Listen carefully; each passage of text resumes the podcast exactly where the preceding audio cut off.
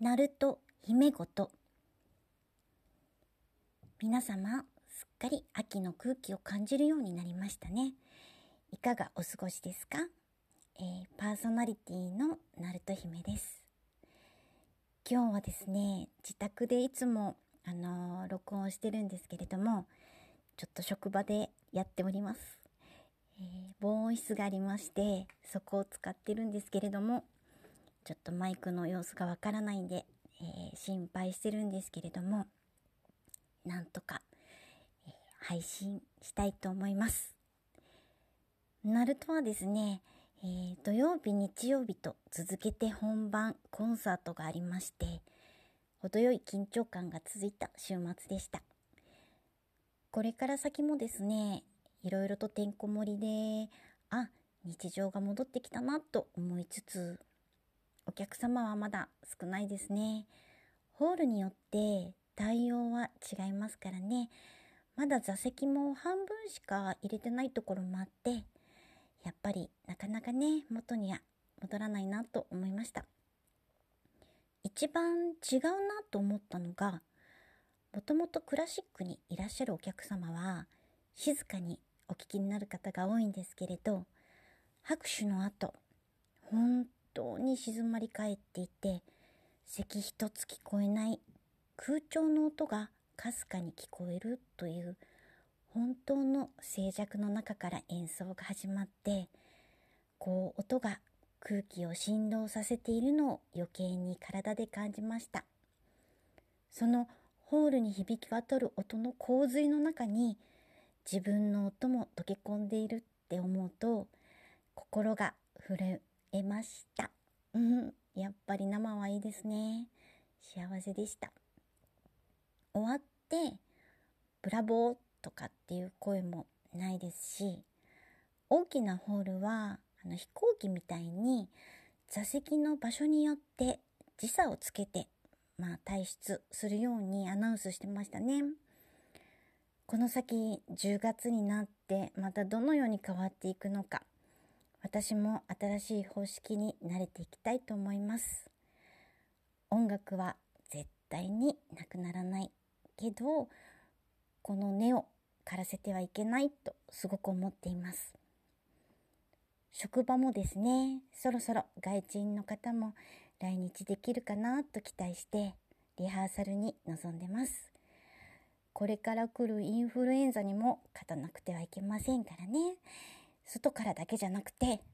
体の中のアルコール消毒も完璧です。今日は、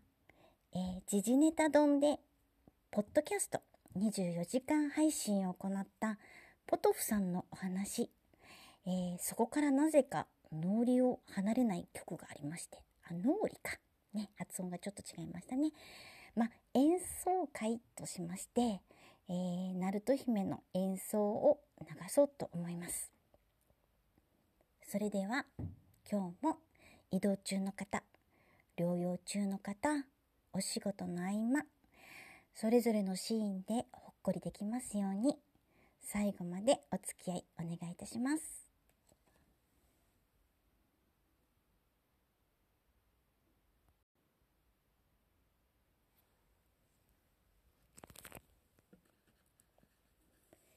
時事ネタ丼。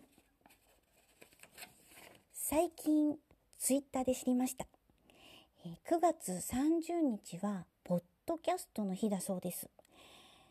世界的にお祝いされるそうで、この日に、ポッドキャストの知名度を高めよう。そして、配信者とリスナーの交流を深めようという目的で設定された日だそうです。2014年に制定されたそうで、まだ歴史は浅いんですね。ポッドキャストって音源がアップロードされるので、まあ、何度も聞き返すことができますね。このポッドキャストの日、各国のキャスターが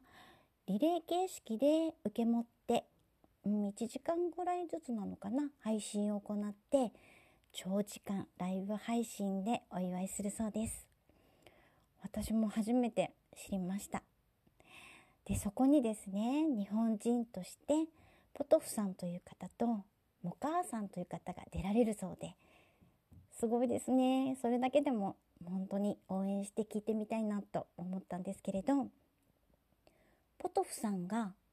そのまあ前夜サイトでも言うのかなまあ前夜ではないんですけれど週末に24時間配信をなさったんですね。でひっきりなしにゲストの方がいらしてポッドキャスト愛を語ってくれるんです。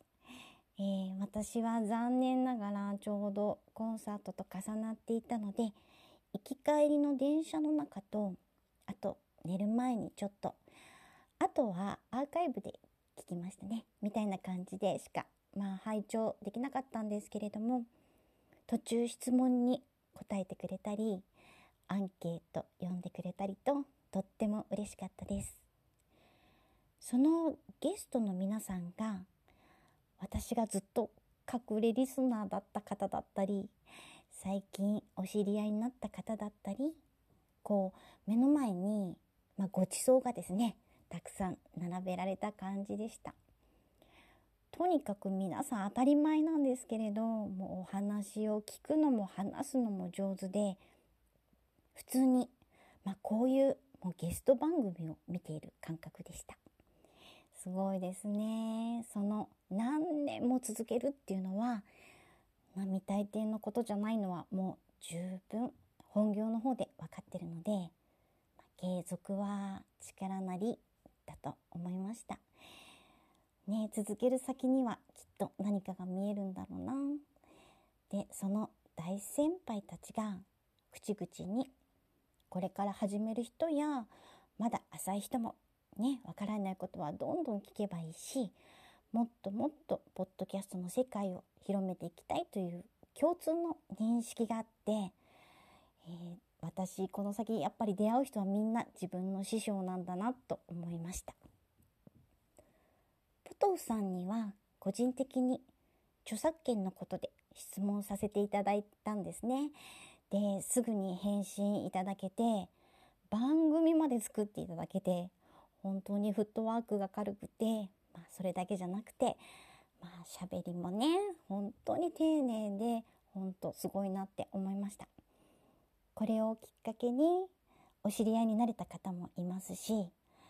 改めて自分の番組ってどういうふうにこの先やっていこうかなって考えたり、